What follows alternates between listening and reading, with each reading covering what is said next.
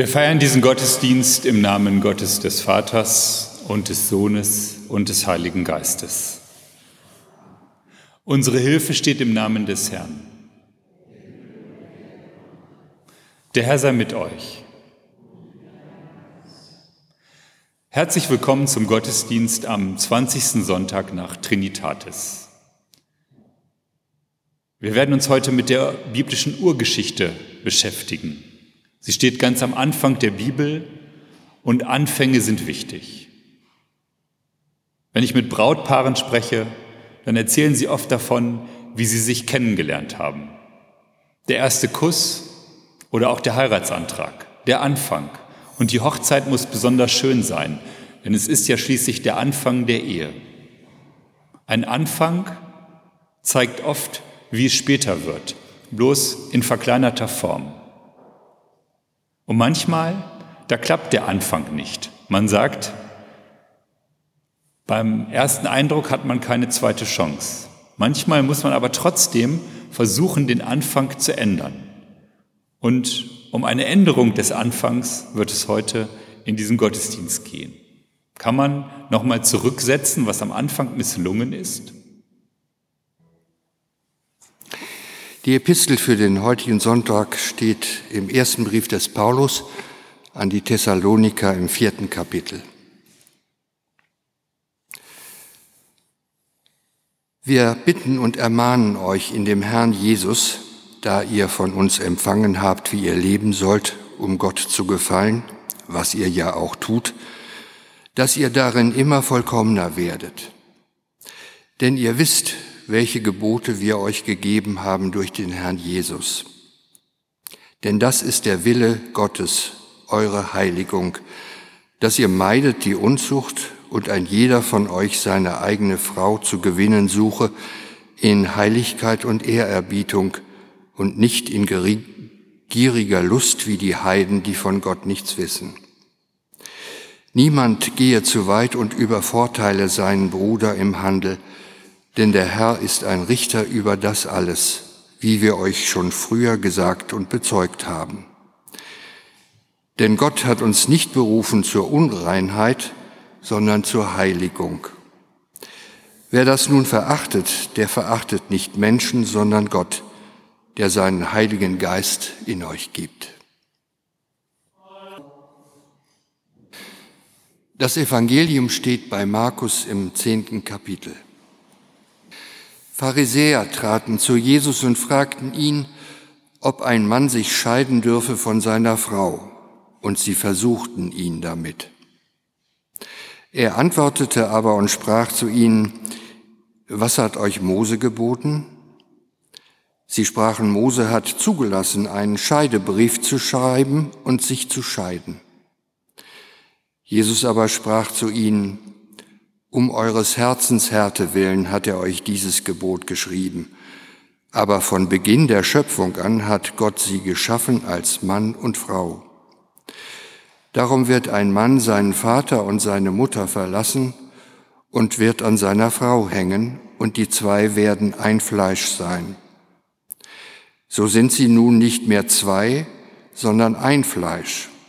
Was nun Gott zusammengefügt hat, soll der Mensch nicht scheiden. Und daheim fragten ihn abermals sein Jünger danach, und er sprach zu ihnen, Wer sich scheidet von seiner Frau und heiratet eine andere, der bricht ihr gegenüber die Ehe. Und wenn sich eine Frau scheidet von ihrem Mann und heiratet einen anderen, bricht sie ihre Ehe. Und sie brachten Kinder zu ihm, damit er sie anrühre. Die Jünger aber fuhren sie an. Als es aber Jesus sah, wurde er unwillig und sprach zu ihnen, Lasst die Kinder zu mir kommen und wehret ihnen nicht, denn solchen gehört das Reich Gottes. Wahrlich, ich sage euch, wer das Reich Gottes nicht empfängt wie ein Kind, der wird nicht hineinkommen. Und er herzte sie und legte die Hände auf sie und segnete sie. Gnade sei mit euch und Friede von Gott, unserem Vater und unserem Herrn Jesus Christus. Amen. Am Anfang der Bibel in der Urgeschichte ist beschrieben, deshalb heißt es Urgeschichte, wie es am Anfang war. Und eigentlich ist damit gemeint, wie es immer ist. Die Urgeschichte, die Anfangsgeschichte beschreibt, wie unser Leben bis heute ist. Ich lese aus dem achten Kapitel den Auszug von Noah aus der Arche. So ging Noah heraus mit seinen Söhnen und seiner Frau und den Frauen seiner Söhne. Dazu alles wilde Getier, alles Vieh, alle Vögel und alles Gewürm, das auf Erden kriecht. Das ging aus der Arche, ein jedes mit seinesgleichen. Noah aber baute dem Herrn einen Altar und nahm von allem reinen Vieh und von allen reinen Vögeln und opferte Brandopfer auf dem Altar. Und der Herr roch den lieblichen Geruch und sprach in seinem Herzen, ich will hinfort nicht mehr die Erde verfluchen, um der Menschen willen. Denn das Dichten und Trachten des menschlichen Herzens ist böse von Jugend auf. Und ich will hinfort nicht mehr schlagen alles, was da lebt, wie ich getan habe. Solange die Erde steht, soll nicht aufhören Saat und Ernte, Frost und Hitze, Sommer und Winter, Tag und Nacht. Nach der Sintflut leben wir. Und manchmal schauen wir gegenwärtig besorgt in den regenverhangenen Himmel, wenn die Winde wehen. Immer öfter höre ich bei Besuchen zu Geburtstagen, dass mir Leute sagen, also früher, da hat es im Sommer nicht so viel geregnet. Und im Winter war es kälter und wir hatten mehr Schnee. Da konnten wir noch richtig Schlitten fahren. Heute regnet es ja im Sommer und es regnet auch im Winter. Ich glaube schon, dass das Klima sich ändert. Und dann hören wir auch in den Nachrichten, dass der sogenannte Klimawandel auch bei den Koalitionsverhandlungen in Berlin eine Rolle spielt. Und wir hören auch vom amerikanischen Präsidenten Donald Trump, dass der Klimawandel für ihn keine Rolle spielt. Er wird irgendwann die Deiche wohl höher bauen müssen. Was also sagt uns diese Zusage Gottes, die hier überliefert wird, dass er hinfort nicht mehr alles Lebendige schlagen will, wenn Wirbelstürme von unbekannter Größe und Kraft die Karibik aufwühlen? Ich möchte mit Ihnen, mit euch heute Morgen diese biblische Erzählung genauer anschauen. Es fängt an, das habe ich eben nicht vorgelesen, dass eine Taube mit einem Ölzweig zu Noah in die Arche zurückkommt. Jetzt weiß Noah, es gucken wieder einzelne Bäume aus der Flut heraus. Die Arche, ein Kasten aus Holz, kein richtiges Schiff, sondern eher wie ein riesiger überdimensionierter Schuhkarton, der dicht ist, nur mit einem einzigen Fenster, was auch noch abgedichtet wurde. Ich stelle mir das darin stockfinster vor. Die Arche war das Rettungsboot für die Tiere und für Noah und seine Familie. Und in diesem Rettungsboot waren sie abgegrenzt von der Welt, wo alles starb durch das Wasser. Und nun öffnet er diesen Riesensarg, in dem er sich befindet mit den Tieren, lässt eine Taube fliegen, irgendwann rumst die Kiste auf einen Berg und Noah steigt aus.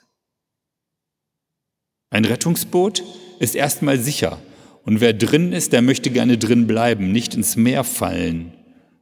Aber jede sichere Behausung kann auch je nach Perspektive von innen wie ein vergittertes Gefängnis wirken. Wenn man zum Beispiel sein Haus vergittert, kann man sich freuen, weil die Einbrecher nicht reinkommen. Aber wenn es brennen würde und man wollte mal schnell raus, ist das auch schwierig mit den Gittern. Und so war das vielleicht auch für manche Menschen, die in der jetzt ehemaligen DDR aufgewachsen sind. Auf der einen Seite war es sicher, man hatte einen sicheren Arbeitsplatz, man wusste, wie sich das eigene Leben entwickelt. Auf der anderen Seite hat es aber auch eine erstickende Enge gehabt, wenn alles festgelegt ist und niemand frei ist. Und dann nach der Wende, nach dem 9. Oktober 1989, da war dann die Frage, Freiheit war da, aber Verunsicherung kam hinzu. Als sich also die Arche auf dem Berg rumst, da weiß Noah nicht, was ihn da draußen erwartet in diesem neuen Leben jenseits der Rettung. Und er geht hinaus, er öffnet die Arche und wie in einem Zug nach der Hochzeit zieht er aus. Er mit seiner Frau, dahinter seine Söhne mit ihren Frauen, dahinter die Paare von jedem Getier, was er mitgenommen hatte. Was Noah nicht mit an Land schleppt aus seinem aus der Rettungsarche ist zum Beispiel Goldbarren. Wir lesen nichts davon, dass Noah Geld mitgenommen hat. Wir lesen nichts davon, dass er vielleicht einen anderen Schatz mitgenommen hat, was ihm wichtig war, Werkzeuge oder Waffen. Wir lesen auch nichts davon, dass er sein Grundbuch mitgenommen hat, um zu beweisen, welches Land nun ihm gehört. Ihm gehört jetzt ja fast alles, könnte man sagen. Er zieht also aus in diese Welt und alles, was er mitgenommen hat und was nach Gottes Wille bewahrt werden sollte, war nur das Lebendige. Das, was lebt, was zur Fortpflanzung fähig ist und was zur Liebe fähig ist.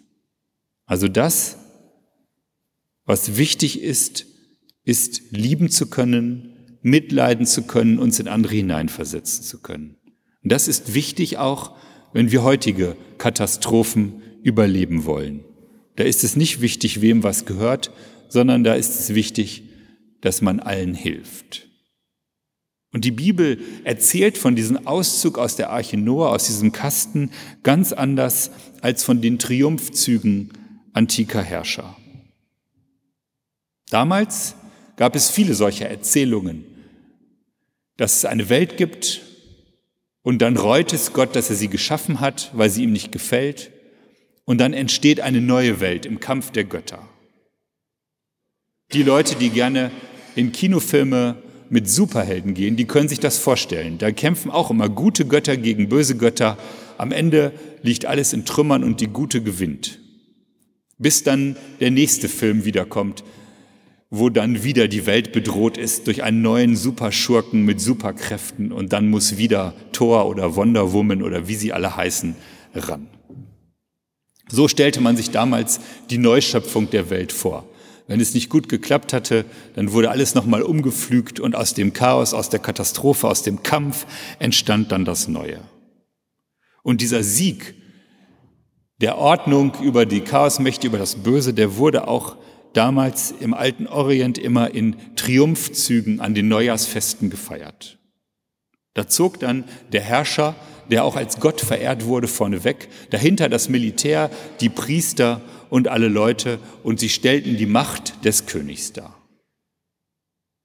Jetzt denken wir vielleicht, na, das macht ja heute keiner mehr, aber gucken Sie mal nach Moskau bei den Militärparaden, wenn da die Raketen rumfahren, oder nach Pyongyang, nach Nordkorea, wenn der Herrscher Bilder von sich an Limousinen angebracht durch die Straßen fahren lässt. Früher vor 3000 Jahren, da nahm man Götterbilder, heute sind es diese Herrscher. Und man hat vielleicht dann eine Rakete, die stellt dann die Macht dar, was früher die göttliche Macht war. Und Noah, der steigt einfach aus seiner Arche und er hält nicht eine große Rede und sagt, guck mal, was ich für ein toller Typ bin. Ich habe diese Arche gebaut. Gegen alles Lachen der Nachbarn, die nicht geglaubt haben, dass die Sintflut kommt. Ich habe sie gebaut und wir haben überlebt der klopft sich nicht selber auf die Schulter und niemand freut sich mit ihm so, dass er sagt, Noah, das hast du toll gemacht. Nein, Noah steigt aus seiner Arche und das Erste, was er macht, ist, er feiert einen Gottesdienst. Zweckfrei und absichtslos. Er feiert diesen Gottesdienst nicht, damit Gott in Zukunft es nicht mehr regnen lässt und das alles Getier und alles Leben wieder vernichtet. Nein, er ist einfach dankbar dass er wieder festen Boden unter den Füßen hat. Und er ist dankbar, dass Gott ihm den Tipp gegeben hat mit der Arche. So feiert er einen Gottesdienst. Und so feiern wir heute auch Gottesdienst, eigentlich zweckfrei. Wir kommen hier nicht in die Kirche, beten, singen Lieder, hören auf Gottes Wort, damit Gott uns dann in der Woche günstig gestimmt ist, um ihn irgendwie positiv zu beeinflussen, sondern unser Gottesdienst feiern ist wie der Gottesdienst von Noah, nur eine Antwort auf Gott für das, was wir von Gott bekommen haben und wofür wir dankbar sind. Und Gott findet das gut. Wir lesen hier in der Bibel, und der Herr roch den lieblichen Geruch. Also den lieblichen Geruch der Opfer. Also Gott findet das gut, dass Noah diesen Gottesdienst feiert, dass es gut riecht. Und ich denke, wir können daraus lernen, dass auch unsere Gottesdienste schön sein sollten, festlich, gut gestaltet. Und dann zieht Gott einen Schluss, aber das hat nichts mit dem Opfer von Mose zu tun und das sagt er Mose auch nicht, sondern Gott spricht in seinem Herzen, wie es heißt. Ich lese das nochmal vor. Und der Herr sprach in seinem Herzen, ich will hinfort nicht mehr die Erde verfluchen um der Menschen willen. Denn das Dichten und Trachten des menschlichen Herzens ist böse von Jugend auf. Und ich will hinfort nicht mehr schlagen alles, was da lebt, wie ich getan habe. Solange die Erde steht, soll nicht aufhören Saat und Ernte, Frost und Hitze, Sommer und Winter, Tag und Nacht. Also eigentlich finde ich das erstaunlich, denn Gott begründet seine Selbstverpflichtung, die Erde zu erhalten oder die Bedingungen auf der Erde zu erhalten, nicht damit, dass er sagt, Noah, weil du so gehorsam warst und somit die Arche gebaut hast und 40 Tage da drin geblieben bist und mir jetzt auch noch was geopfert hast, das hat mich so überzeugt, deine Dankbarkeit, jetzt will ich für alle Zeiten die Menschen nicht mehr bestrafen. Nein, steht da nicht. Gott beschließt einfach bei sich, ich werde jetzt die Erde bewahren. Aber die Begründung ist sehr interessant, denn er sagt dazu, denn das Trachten des menschlichen Herzens ist böse von Jugend auf. Und den gleichen Satz, den hat er gesagt als Begründung für die Sinnflut. Also, er sagt, der Mensch ist böse von Jugend auf, deshalb kommt jetzt die Sinnflut. Und nach der Sinnflut sagt er, das Menschenherz ist böse von Jugend auf, deshalb kommt jetzt keine Sinnflut mehr und ich bestrafe die nicht mehr. Das heißt also, Gott ist sich klar, der Mensch lernt nicht aus Strafe. Der ist einfach nicht zu bessern. Nun denken wir alle, wir sind lernfähig, wir sind alle schlau. Und wenn ich mir die Welt so angucke, dann gibt es aber so ein paar Punkte, wo die Menschen doch nicht lernfähig sind. Da sind Atombomben abgeworfen worden in Japan 1945 und es gibt heute immer noch Leute, die diese Dinger entwickeln wollen und die der Meinung sind, dass sie ihre Position in der Welt stärken und manchmal auch so in vorsichtigen Andeutungen davon sprechen, dass man die ja vielleicht wieder einsetzen könnte. Also Menschen sind doch nicht so schlau.